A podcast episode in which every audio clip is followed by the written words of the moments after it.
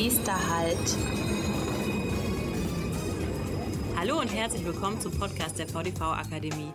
Der Podcast rund um Weiterbildung und Lernen in der Mobilitätsbranche.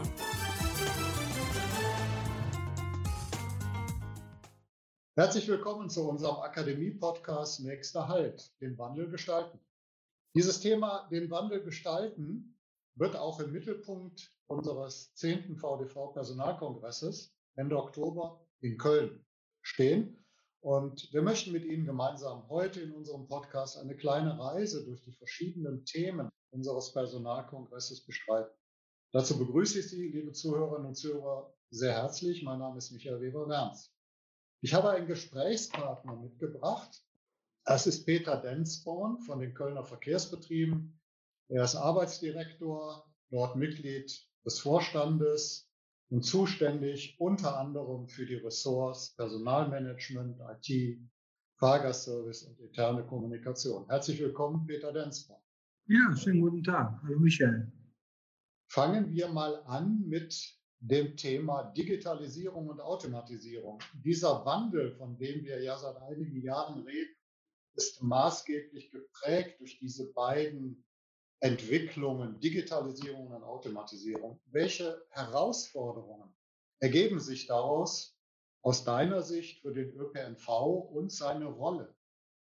Nun, ähm, diese beiden Themen zahlen sehr viel ein in die Erwartungshaltung unserer Fahrgäste. Mit Automatisierung und Digitalisierung haben wir die Chance, zum Beispiel sehr viel besser zu werden, wenn es um die Kundeninformation geht. Wir können über digitale Lösungen den Kunden sehr viel schneller auch darüber informieren, wie zum Beispiel der Betrieb in Echtzeit aussieht, wenn wir Störungen auf der Strecke haben. Wir können weitere Informationen sehr zeitnah über dem Kunden anbieten, auch zum Abruf über eine entsprechende App-Lösung, wenn es darum geht, Anschlüsse zu sichern bzw. zu informieren, welche Angebote denn auch zur Verfügung stehen, um den letzten Meter zum Beispiel abzudecken, also von der Haltestelle zum Arbeitsplatz oder morgens von zu Hause eben zur ersten Haltestelle. All diese Dinge erwartet der Kunde zunehmend mehr und wir werden in der Lage sein, die durch entsprechende Lösungen für den Kunden auch zu gestalten. Das ist die eine Seite. Die andere Seite ist, die Automatisierung wird auch dazu führen, dass sich in unserem ÖPNV-Unternehmen ein Wandel ergeben wird.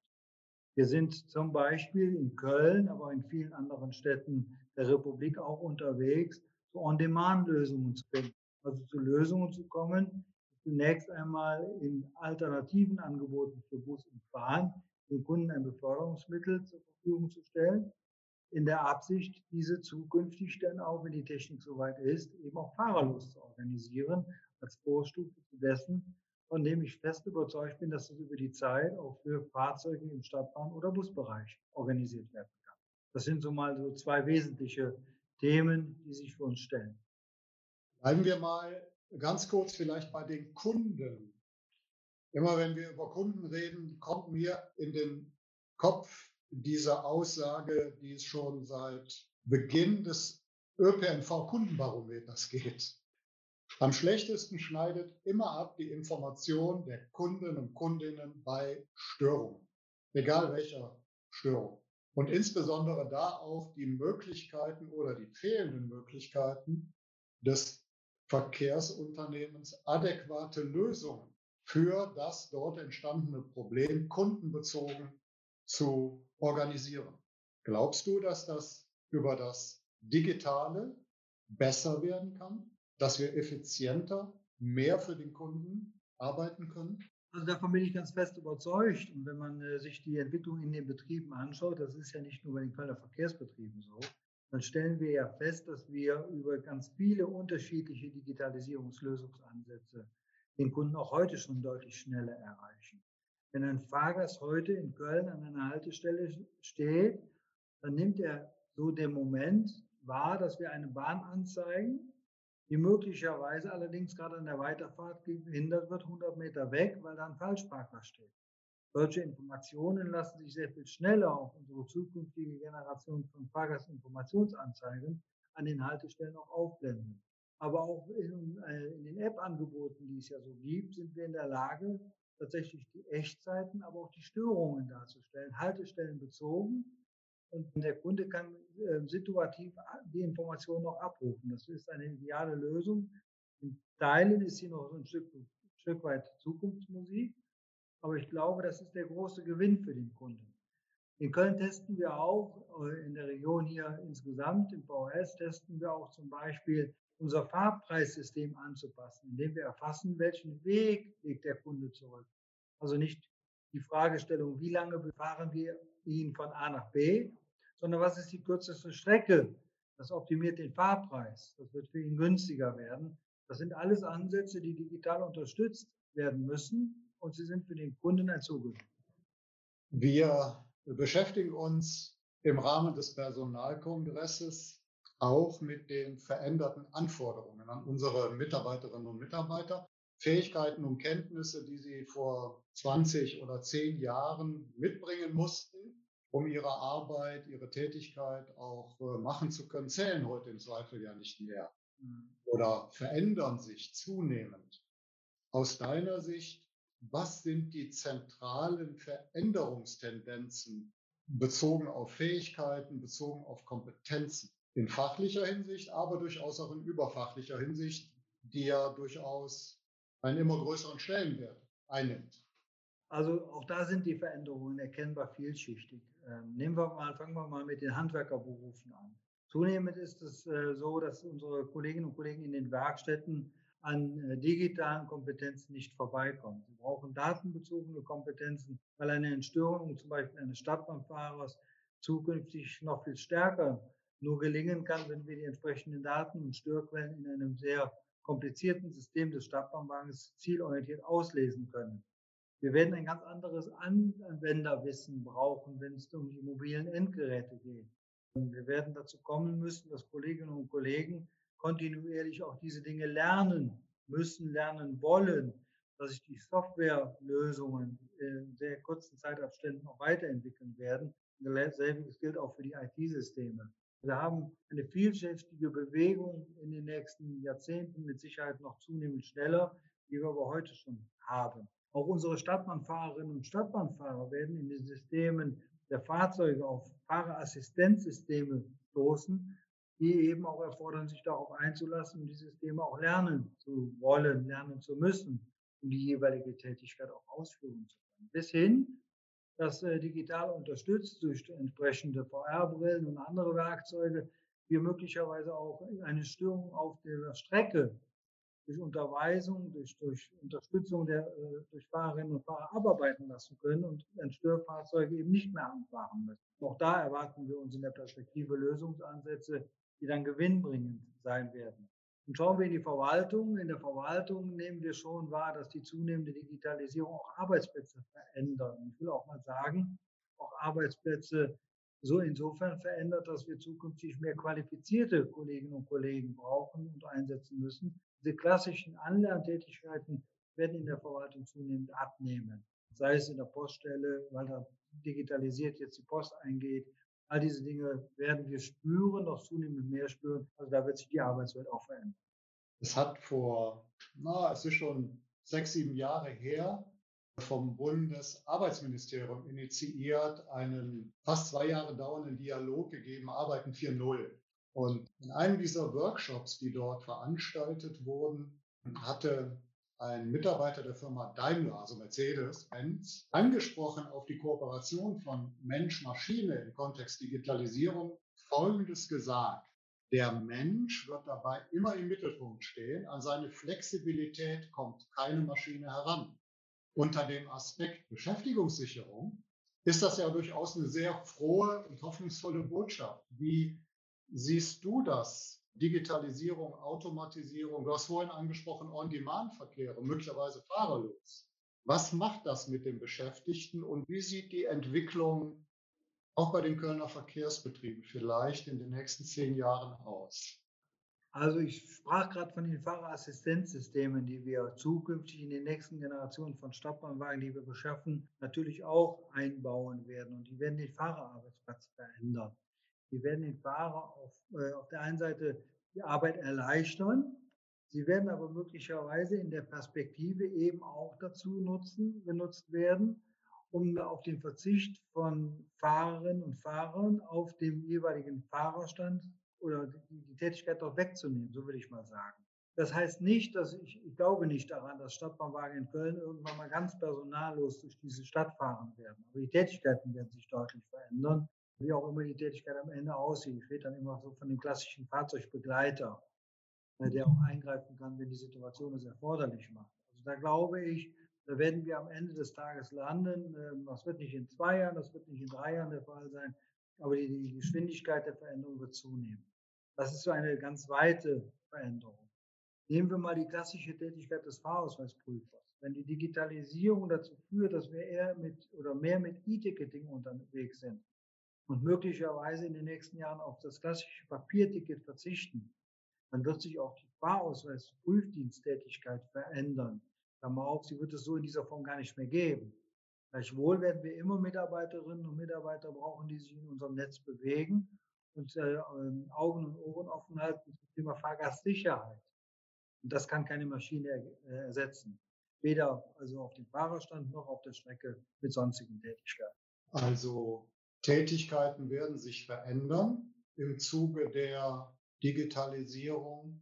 Gibt es eigentlich Erkenntnisse schon, wie sich solche neuen Anforderungen auch auf klassische Berufe in unserer Branche auswirken? Also ich denke jetzt mal an Mechatroniker, Elektroniker. Ich denke aber auch an Verkehrsmeister, Verkehrsmeisterinnen. Schaffen wir neue Berufe? Wenn ja, welche müssen wir eigentlich schaffen? Und vielleicht auch in diesem Zusammenhang die Frage, wie sieht das eigentlich grundsätzlich mit Höherqualifikationen aus? Also wenn ich einen Fahrer, eine Fahrerin mit Assistenzsystemen ausstatte, dann heißt das ja, es bedarf eines zunehmenden Lernprozesses, mit solchen neuen Technologien umzugehen. Und ich kann mir vorstellen, das hat viel mit zusätzlichen Qualifikationen zu tun. Ja, das glaube ich. Ich glaube auch, dass äh, die Tätigkeit einer Fahrerin, eines Fahrers sich tatsächlich äh, in der Zukunft äh, sehr breiter aufstellen wird, auch durch die Fahrerassistenzsysteme. Sei es auch, wenn, wenn in diesen Tätigkeiten zukünftig zunehmend wieder Kundeninformation im Mittelpunkt steht, äh, zur Beantwortung von Tariffragen und anderen wichtigen Dingen, wird die Qualifikation dieser Mitarbeitergruppe, dieser Beschäftigtengruppe schon sehr breit werden. Und die Technik selbst, die ja auch immer wieder äh, überwacht werden muss und man tatsächlich einen Blick darauf haben muss, fallen Fahrzeugsysteme aus oder nicht. Auch das wird ein technisches Verständnis noch zunehmend mehr erforderlich machen, als das heute schon so der Fall ist. Bei den Handwerkern sehe ich das genauso. Ich glaube, das Handwerkertum äh, in unseren Werkstätten wird sich weiter spezialisieren. Die Komplexität der Systeme macht das alleine schon erforderlich. Und ich glaube auch, dass wir zunehmend mehr Gruppen haben, die wir so aufstellen müssen, dass sie sich mit dieser Technik entwickeln. Und wir erleben es auch heute schon, wenn ich über ausscheidende Kolleginnen und Kollegen mir Gedanken mache im Sinne der Besetzung von Stellen. Also es gibt Handwerkerstellen, das sind einzelne, ich gebe zu. Aber wenn ich die ersetzen muss, dadurch, dass sie zum Beispiel verrentet werden, sind die Einarbeitungszeiten sechs, acht Jahre keine Seltenheit, bis jemand diesen Job tatsächlich alleine machen kann und so viel Know-how, so viel Wissen gewonnen hat, dass er dann auch tatsächlich das ähm, Wissen der Kolleginnen und Kollegen, die ausgeschieden sind, ersetzen kann, also Störungen schneller abarbeiten kann, weil die Erfahrung dann auch gewachsen ist.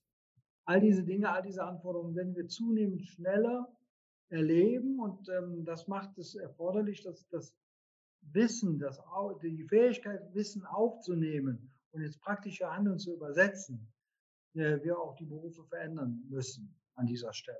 Müssen wir auch noch darüber nachdenken, mit welchen Werkzeugen wir das unterstützen werden. Da sind wir, glaube ich, noch am Anfang der.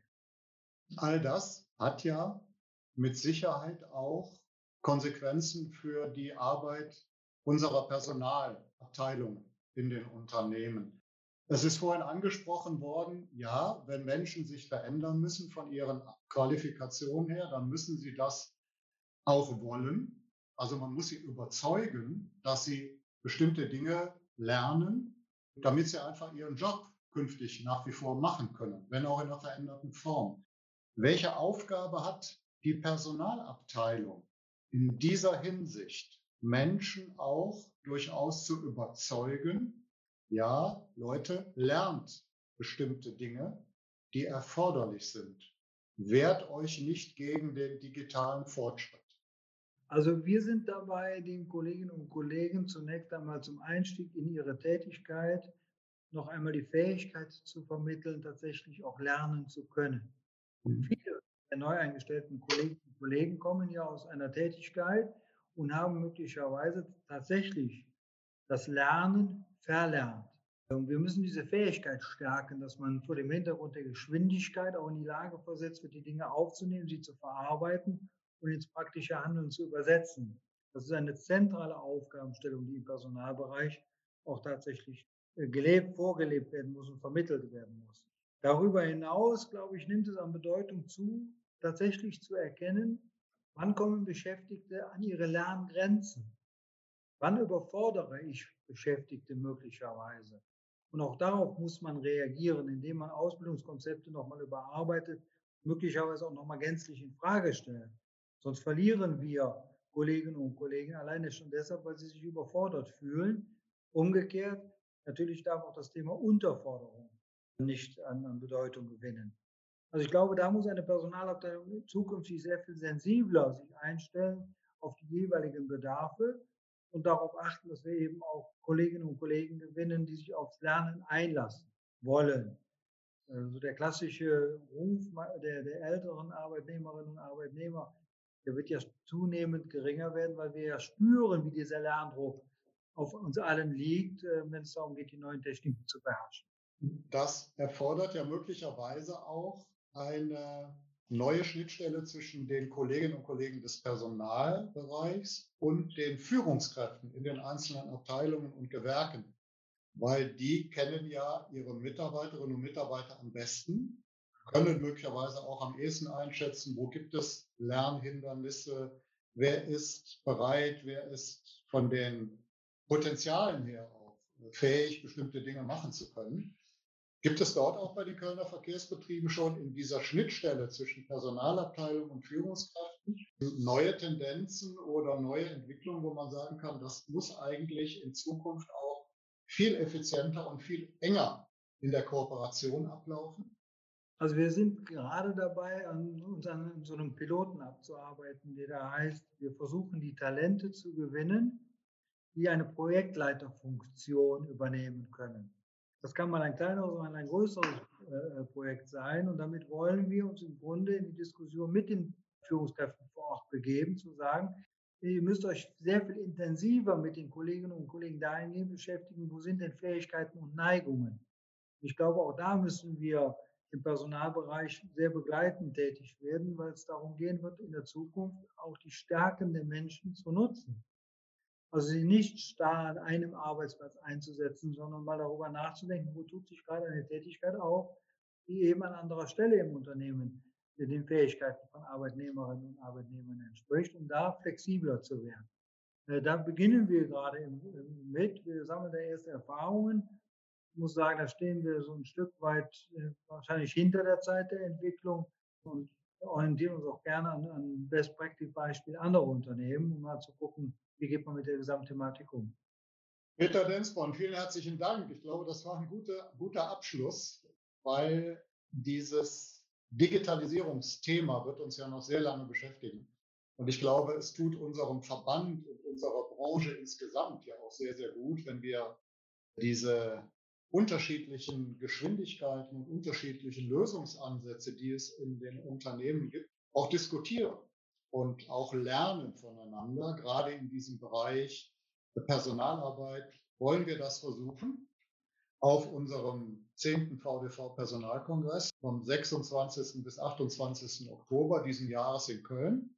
Dazu seid ihr ja auch Mitveranstalter als Kölner Verkehrsbetriebe, gemeinsam mit der VDV-Akademie. Ja, und ich freue mich, dich da auch wieder begrüßen zu dürfen, mit hoffentlich dann auch einer Reihe von Kolleginnen und Kollegen von den Kölner Verkehrsbetrieben. Sie, liebe Zuhörerinnen und Zuhörer, natürlich auch. Sie sind herzlich eingeladen. Sie können sich anmelden für den Personalkongress.